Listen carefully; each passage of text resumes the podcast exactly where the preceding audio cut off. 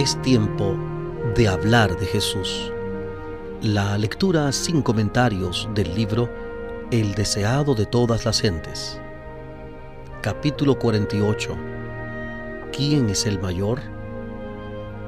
Hablemos de Jesús. Omar Medina les acompaña. Al volver a Capernaum, Jesús no se dirigió a los lugares bien conocidos donde había enseñado a la gente, sino que con sus discípulos buscó silenciosamente la casa que había de ser su hogar provisorio. Durante el resto de su estada en Galilea, se proponía instruir a los discípulos más bien que trabajar por las multitudes. Durante el viaje por Galilea, Cristo había procurado otra vez preparar el ánimo de sus discípulos para las escenas que les esperaban. Les había dicho que debía subir a Jerusalén para morir y resucitar. Y les había anunciado el hecho extraño y terrible de que iba a ser entregado en manos de sus enemigos. Los discípulos no comprendían todavía sus palabras. Aunque la sombra de un gran pesar había caído sobre ellos, el espíritu de rivalidad subsistía en su corazón. Disputaban entre sí acerca de quién sería el mayor en el reino Pensaban ocultar la disensión a Jesús y no se mantenían como de costumbre cerca de él, sino que permanecían rezagados, de manera que él iba delante de ellos cuando entraron en Capernaum. Jesús leía sus pensamientos y anhelaba aconsejarlos e instruirlos, pero esperó para ello una hora de tranquilidad, cuando estuviesen con el corazón dispuesto a recibir sus palabras. Poco después de llegar a la ciudad, el cobrador de impuesto para el templo vino a Pedro preguntando, ¿Vuestro maestro no paga las dos dracmas? Este tributo no era un impuesto civil, sino una contribución religiosa exigida anualmente a cada judío para el sostén del templo. El negarse a pagar el tributo sería considerado como deslealtad al templo, lo que era en la estima de los rabinos un pecado muy grave la actitud del Salvador hacia las leyes rabínicas y sus claras reprensiones a los defensores de la tradición ofrecían un pretexto para acusarle de estar tratando de destruir el servicio del templo. Ahora sus enemigos vieron una oportunidad para desacreditarle. En el cobrador del tributo encontraron un aliado dispuesto. Pedro vio en la pregunta del cobrador una insinuación de sospecha acerca de la lealtad de Cristo hacia el templo. Celoso del honor de su maestro, contestó apresuradamente, sin consultarle, que Jesús pagaría el impuesto. Pero Pedro había comprendido tan solo parcialmente el propósito del indagador.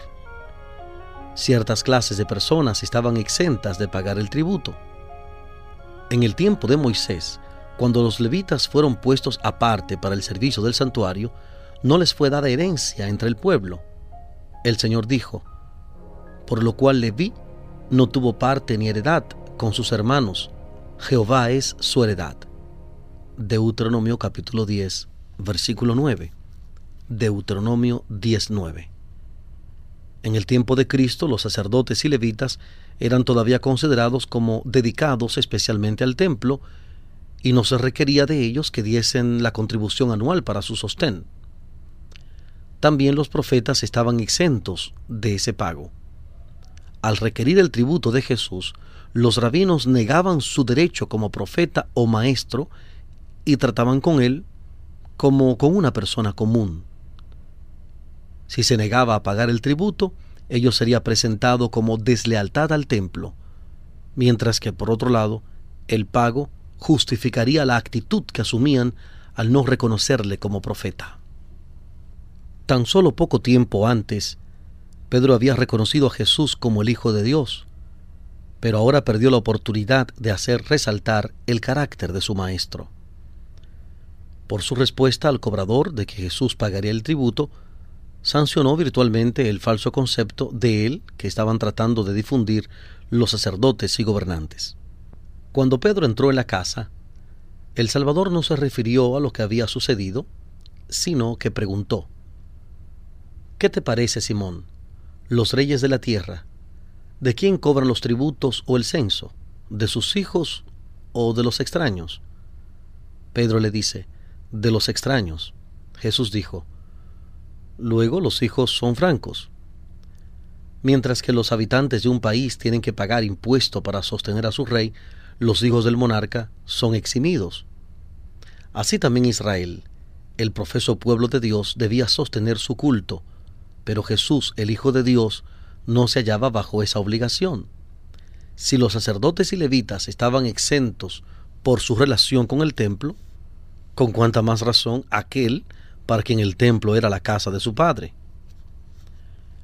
Si Jesús hubiese pagado el tributo sin protesta, habría reconocido virtualmente la justicia del pedido y habría negado así su divinidad. Pero, aunque consideró propio satisfacer la demanda, negó la pretensión sobre la cual se basaba. Al proveer para el pago del tributo, dio evidencia de su carácter divino. Quedó de manifiesto que él era uno con Dios y por lo tanto no se hallaba bajo tributo como mero súbdito del rey. Ve a la mar, indicó a Pedro, y echa el anzuelo, y el primer pez que viniere, tómalo, y abierta su boca hallarás un estatero tómalo y dáselo por mí y por ti. Aunque había revestido su divinidad con la humanidad, en este milagro reveló su gloria. Era evidente que era aquel que había declarado por medio de David, porque mía es toda la bestia del bosque y los millares de animales de los collados, conozco todas las aves de los montes, y en mi poder están las fieras del campo. Si yo tuviere hambre, no te lo diría a ti, porque mío es el mundo y su plenitud. Libro de Salmos, capítulo 50, versículos 10 al 12.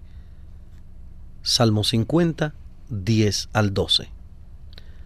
Aunque Jesús demostró claramente que no se hallaba bajo la obligación de pagar tributo, no entró en controversia alguna con los judíos acerca del asunto, porque ellos hubieran interpretado mal sus palabras y las habrían vuelto contra él antes que ofenderlos reteniendo el tributo, hizo aquello que no se le podía exigir con justicia.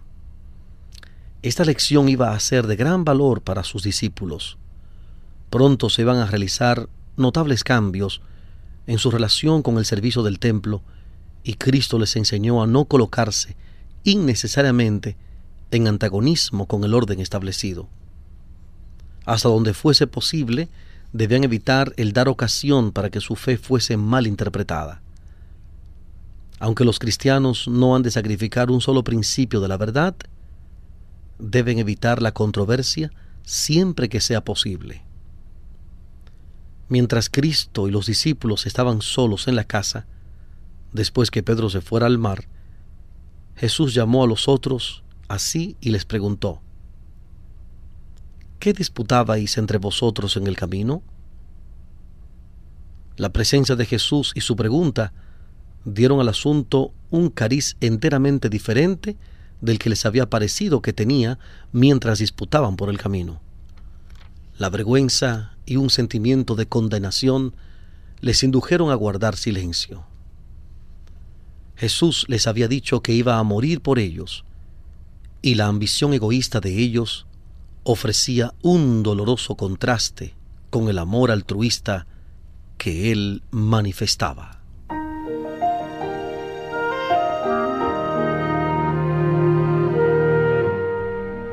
Estamos presentando la lectura sin comentarios del capítulo 48 del libro El deseado de todas las gentes.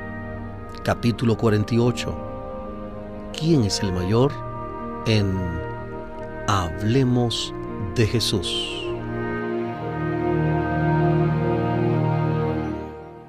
Cuando Jesús les dijo que iba a morir y resucitar, estaba tratando de entablar una conversación con ellos acerca de la gran prueba de su fe. Si hubiesen estado libres para recibir lo que deseaba comunicarles, se habrían ahorrado amarga angustia y desesperación. Sus palabras les habrían impartido consuelo en la hora de duelo y desilusión.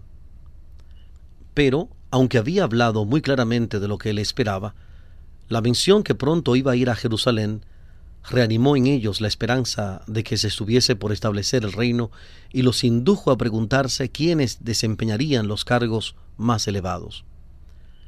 Al volver Pedro del mar, los discípulos le hablaron de la pregunta del Salvador, y al fin uno se atrevió a preguntar a Jesús, ¿quién es el mayor en el reino de los cielos? El Salvador reunió a sus discípulos en derredor de sí y les dijo, Si alguno quiere ser el primero, será el postrero de todos y el servidor de todos. Tenían estas palabras una solemnidad y un carácter impresionante que los discípulos distaban mucho de comprender. Ellos no podían ver lo que Cristo discernía.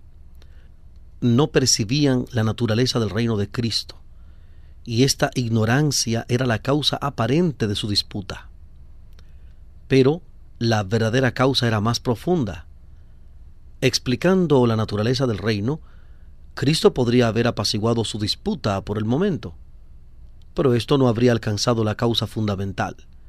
Aún después de haber recibido el conocimiento más completo, cualquier cuestión de preferencia podría renovar la dificultad y el desastre podría amenazar a la Iglesia después de la partida de Cristo. La lucha por el puesto más elevado era la manifestación del mismo espíritu que diera origen a la gran controversia en los mundos superiores e hiciera bajar a Cristo del cielo para morir. Surgió delante de él una visión de Lucifer, el hijo del alba, que superaba en gloria a todos los ángeles que rodeaban el trono y estaba unido al Hijo de Dios por los vínculos más íntimos. Lucifer había dicho, seré semejante al Altísimo. Isaías 14, 12 y 14. Isaías capítulo 14, versículos 12 y 14.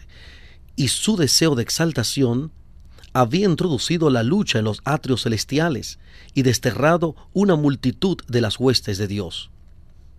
Si Lucifer hubiese deseado realmente ser como el Altísimo, no habría abandonado el puesto que le había sido señalado en el cielo, porque el Espíritu del Altísimo se manifiesta sirviendo abnegadamente. Lucifer deseaba el poder de Dios, pero no su carácter. Buscaba para sí el lugar más alto, y todo ser impulsado por su espíritu hará lo mismo. Así resultarán inevitables el enajenamiento, la discordia y la contención el dominio viene a ser el premio del más fuerte. El reino de Satanás es un reino de fuerza. Cada uno mira al otro como un obstáculo para su propio progreso y como un escalón para poder trepar a un puesto más elevado. Mientras Lucifer consideró como presa deseable el ser igual a Dios, Cristo, el encumbrado, se anonadó a sí mismo, tomando forma de siervo hecho semejante a los hombres, y hallado la condición como hombre, se humilló a sí mismo, hecho obediente hasta la muerte y muerte de cruz. Filipenses capítulo 2 versículos 7 y 8. Filipenses 2, 7 y 8. En esos momentos la cruz le esperaba, y sus propios discípulos estaban tan llenos de egoísmo, es decir, del mismo principio que regía el reino de Satanás, que no podían sentir simpatía por su Señor ni siquiera comprenderle mientras les hablaba de su humillación por ellos. Muy tiernamente, aunque con solemne énfasis, Jesús trató de corregir el mal. Demostró cuál es el principio que rige el reino de los cielos y en qué consiste la verdadera grandeza, según las normas celestiales. Los que eran impulsados por el orgullo y el amor a distinción pensaban en sí mismos y en la recompensa que habían de recibir, más bien que en cómo podían devolver a Dios los dones que habían recibido. No tendrían cabida en el reino de los cielos porque estaban identificados con las filas de Satanás. Antes de la honra viene la humildad. Para ocupar un lugar elevado ante los hombres, el cielo elige al obrero que como Juan el Bautista toma un lugar humilde delante de Dios. El discípulo que más se asemeja a un niño es el más eficiente en la labor para Dios. Los seres celestiales pueden cooperar con aquel que no trata de ensalzarse a sí mismo, sino de salvar almas. El que siente más profundamente su necesidad de la ayuda divina, la pedirá, y el Espíritu Santo le dará vislumbres de Jesús que fortalecerán y elevarán su alma. Saldrá de la comunión con Cristo para trabajar en favor de aquellos que perecen en sus pecados. Fue ungido para su misión y tiene éxito donde muchos de los sabios e intelectualmente preparados fracasarían. Pero cuando los hombres se ensalzan a sí mismos y se consideran necesarios para el éxito del gran plan de Dios, el Señor los hace poner a un lado. Queda demostrado que el Señor no depende de ellos. La obra no se detiene porque ellos sean separados de ella, sino que sigue adelante con mayor poder. No era suficiente que los discípulos de Jesús fuesen instruidos en cuanto a la naturaleza de su reino. Lo que necesitaban era un cambio de corazón que los pusiese en armonía con sus principios. Llamando a un niñito así, Jesús lo puso en medio de ellos y luego rodeándole tiernamente con sus brazos, dijo, De cierto os digo que si no os volviereis y fuereis como niños, no entraréis en el reino de los cielos. La sencillez, el olvido de sí mismo y el amor confiado del niñito son los atributos que el cielo aprecia. Son las características de la verdadera grandeza. Jesús volvió a explicar a sus discípulos que su reino no se caracteriza por la dignidad y ostentación terrenales.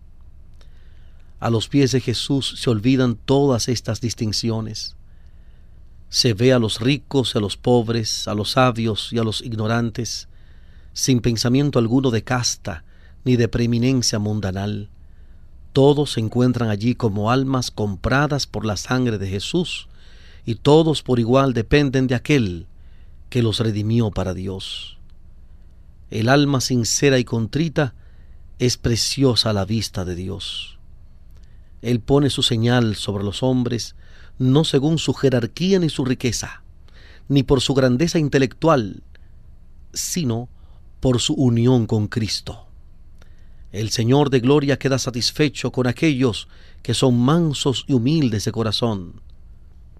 Me diste a sí mismo, dijo David, el escudo de tu salvación, y tu benignidad, como elemento del carácter humano, me ha acrecentado.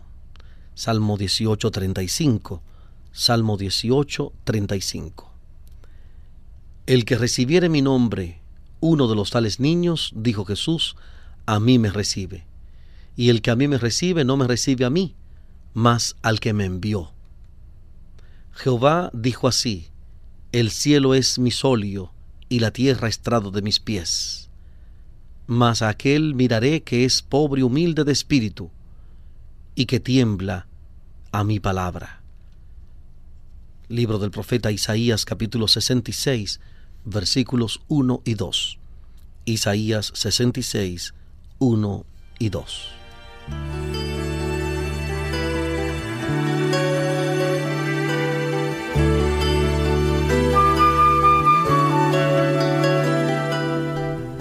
Estamos presentando la lectura sin comentarios del capítulo 48 del libro El deseado de todas las gentes. Capítulo 48 quién es el mayor en Hablemos de Jesús.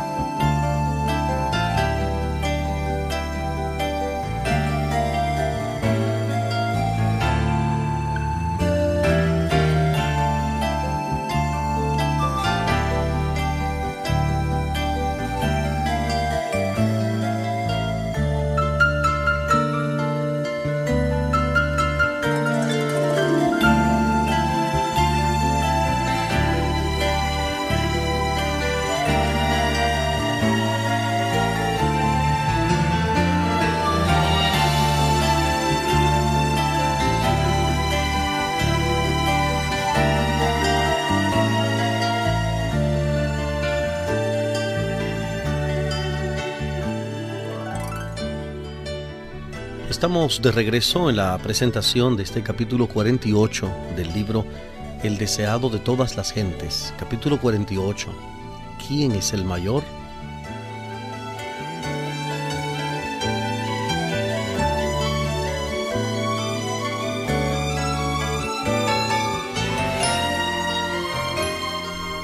Las palabras del Salvador despertaron en los discípulos un sentimiento de desconfianza propia. En su respuesta, él no había indicado a nadie en particular, pero Juan se sintió inducido a preguntar si en cierto caso su acción había sido correcta. Con el espíritu de un niño presentó el asunto a Jesús.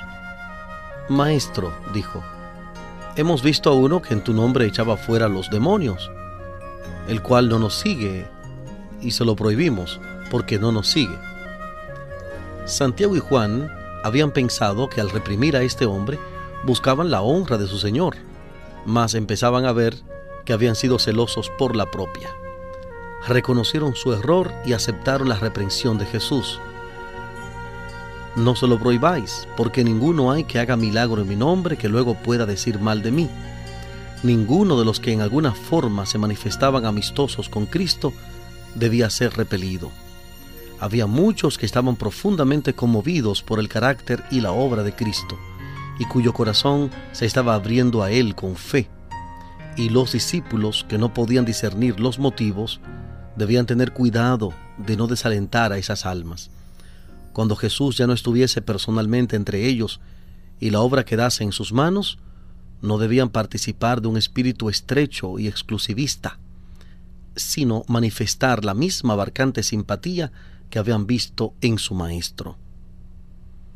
El hecho de que alguno no obre en todas las cosas conforme a nuestras ideas y opiniones personales no nos justifica para prohibirle que trabaje para Dios. Cristo es el gran Maestro. Nosotros no hemos de juzgar ni dar órdenes, sino que cada uno debe sentarse con humildad a los pies de Jesús y aprender de él. Cada alma a la cual Dios ha hecho voluntaria es un conducto por medio del cual Cristo revelará su amor perdonador. Cuán cuidadosos debemos ser para no desalentar a uno de los que transmiten la luz de Dios, a fin de no interceptar los rayos que Él quiere hacer brillar sobre el mundo. La dureza y frialdad manifestadas por un discípulo hacia una persona a la cual Cristo estaba atrayendo un acto como el de Juan al prohibir a otro que realizase milagros en nombre de Cristo, podía desviar sus pies por la senda del enemigo y causar la pérdida de un alma. Jesús dijo que antes de hacer una cosa semejante, mejor le fuera si se le atase una piedra de molino al cuello y fuera echado en la mar.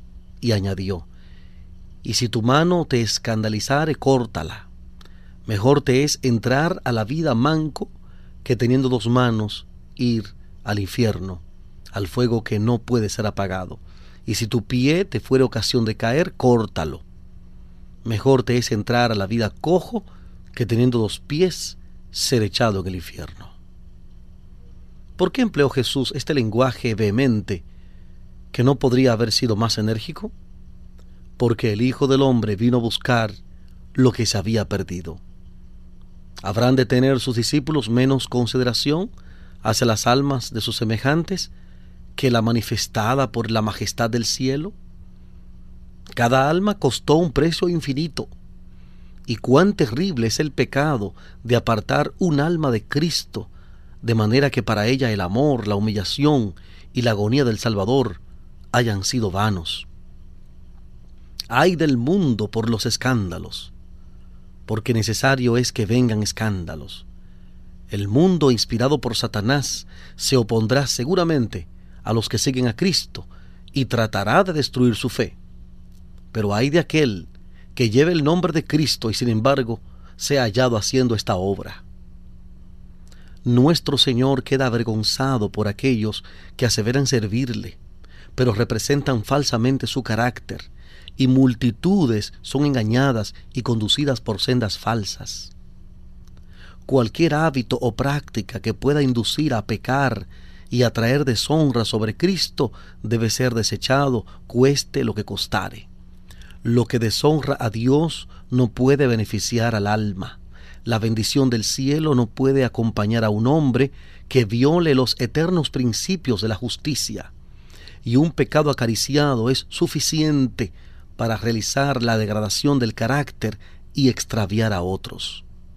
Si para salvar el cuerpo de la muerte uno se cortaría un pie o una mano, o aún se arrancaría un ojo, con cuánto más fervor deberíamos desechar el pecado que trae muerte al alma.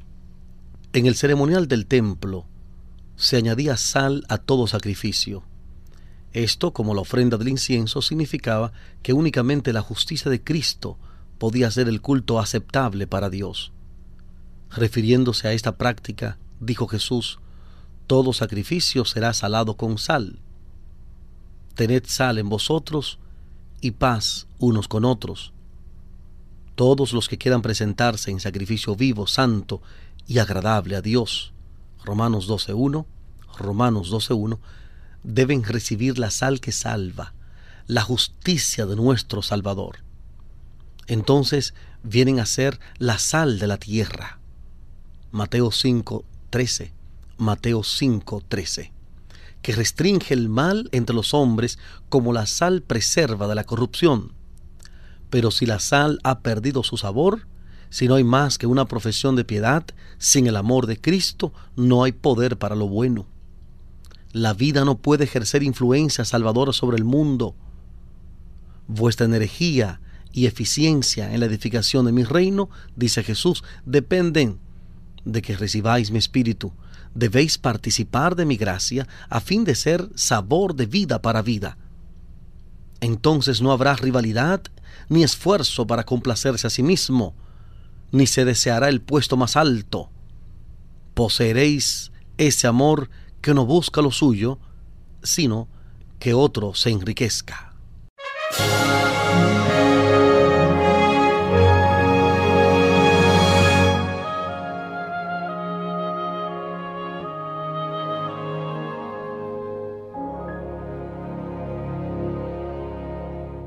Fije el pecador arrepentido sus ojos en el Cordero de Dios que quita el pecado del mundo, y contemplándolo se transformará.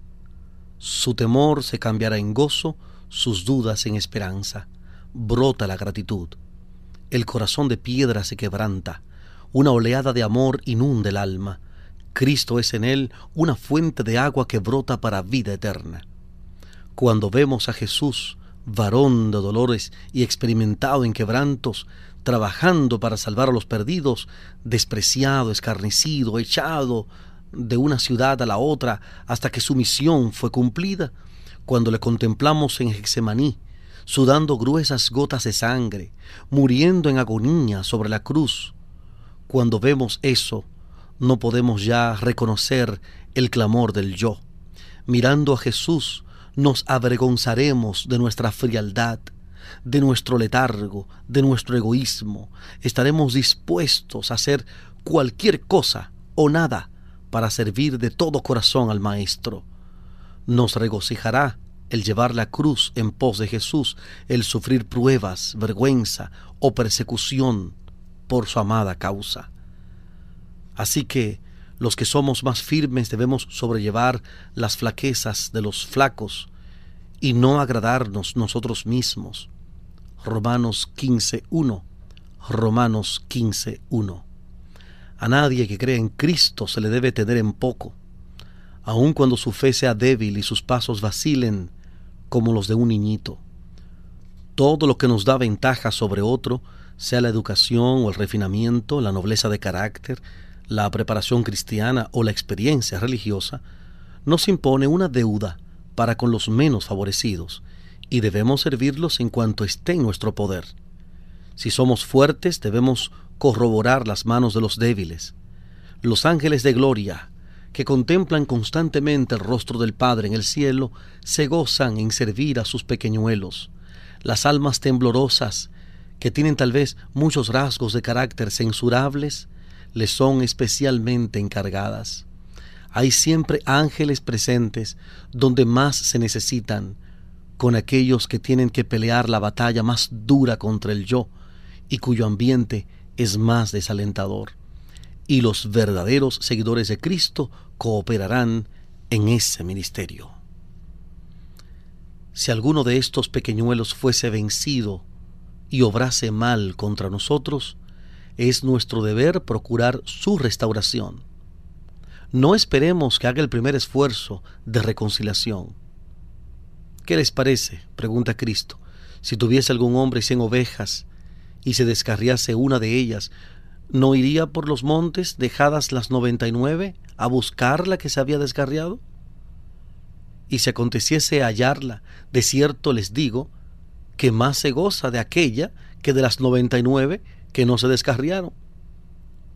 Así, no es la voluntad de nuestro Padre que está en los cielos que se pierda uno de estos pequeños. Con espíritu de mansedumbre, considérate a ti mismo, porque tú no seas también tentado. Gálatas 6.1. Gálatas 6.1. Ve al que yerra y redargúyele entre ti y él solo. No le avergüences exponiendo su falta a otros, ni deshonres a Cristo haciendo público el pecado o error de quien lleva su nombre. Con frecuencia hay que decir claramente la verdad al que yerra. Debe inducírsele a ver su error para que se reforme, pero no hemos de juzgarle ni condenarle. No intentemos justificarnos, sean todos nuestros esfuerzos para recobrarlo. Para tratar las heridas del alma se necesita el tacto más delicado, la más fina sensibilidad. Lo único que puede valernos en esto es el amor que fluye del que sufrió en el Calvario. Con ternura compasiva, trate el hermano con el hermano, sabiendo que si tiene éxito, salvará un alma de muerte y cubrirá multitud de pecados. Santiago 5:20 Santiago 5:20. Pero aún este esfuerzo puede ser inútil. Entonces dijo Jesús, toma aún contigo uno o dos. Puede ser que su influencia unida prevalezca donde la del primero no tuvo éxito. No siendo partes en la dificultad, habrá más probabilidad de que obren imparcialmente, y este hecho dará a su consejo mayor peso para el que yerra. Si no quiere escucharlos, entonces, pero no antes, se debe presentar el asunto a todo el cuerpo de creyentes. Únanse los miembros de la Iglesia como representantes de Cristo en oración y súplica para que el ofensor sea restaurado. El Espíritu Santo hablará por medio de sus siervos, suplicando al descarriado que vuelva a Dios. El apóstol Pablo, hablando por inspiración, dice, como si Dios rogase por medio nuestro, os rogamos en nombre de Cristo, reconciliaos con Dios. Segunda de Corintios 5:20. Segunda de Corintios 5:20. El que rechaza este esfuerzo conjunto en su favor, ha roto el vínculo que le une a Cristo y así se ha separado de la comunión de la iglesia. Desde entonces dijo Jesús, tenle por étnico y publicano, pero no se le ha de considerar como separado de la misericordia de Dios. No lo han de despreciar ni descuidar los que antes eran sus hermanos, sino que lo han de tratar con ternura y compasión, como una de las ovejas perdidas a las que Cristo está procurando todavía traer a su redil. La instrucción de Cristo en cuanto al trato con los que yerran repite en forma más específica la enseñanza dada a Israel por Moisés. No aborrecerás a tu hermano en tu corazón. Ingenuamente reprenderás a tu prójimo y no consentirás sobre él pecado. Levítico 19:10. Levítico 19:10. Es decir, que si uno descuida el deber que Cristo ordenó en cuanto a restaurar a quienes están en error y pecado, se hace partícipe del pecado. Somos tan responsables de los males que podríamos haber detenido como si los hubiésemos cometido nosotros mismos. Pero debemos presentar el mal al que lo hace.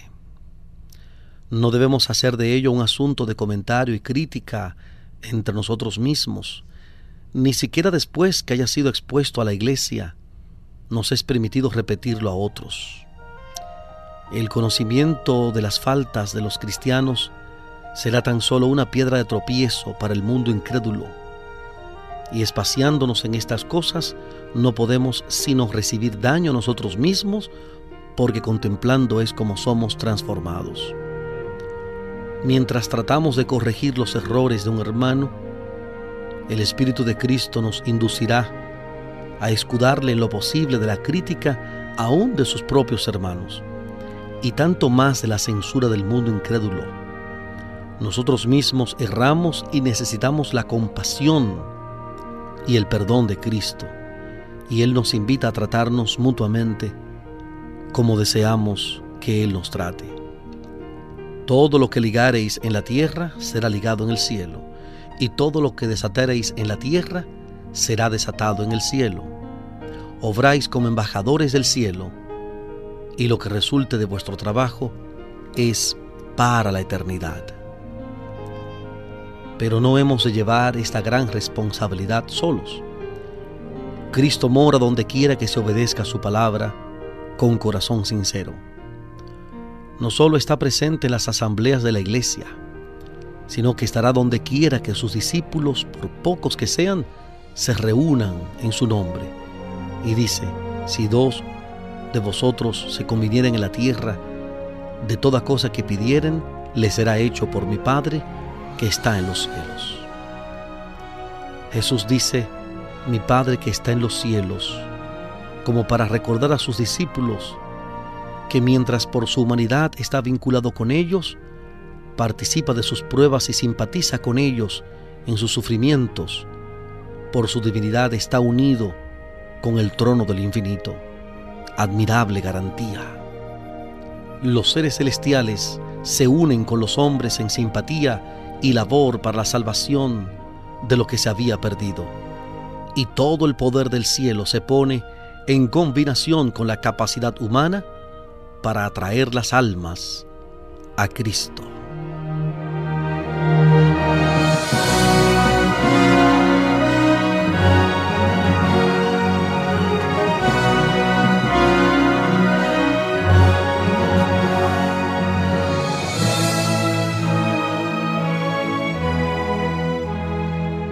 Hemos presentado la lectura sin comentarios del capítulo 48 del libro El deseado de todas las entes.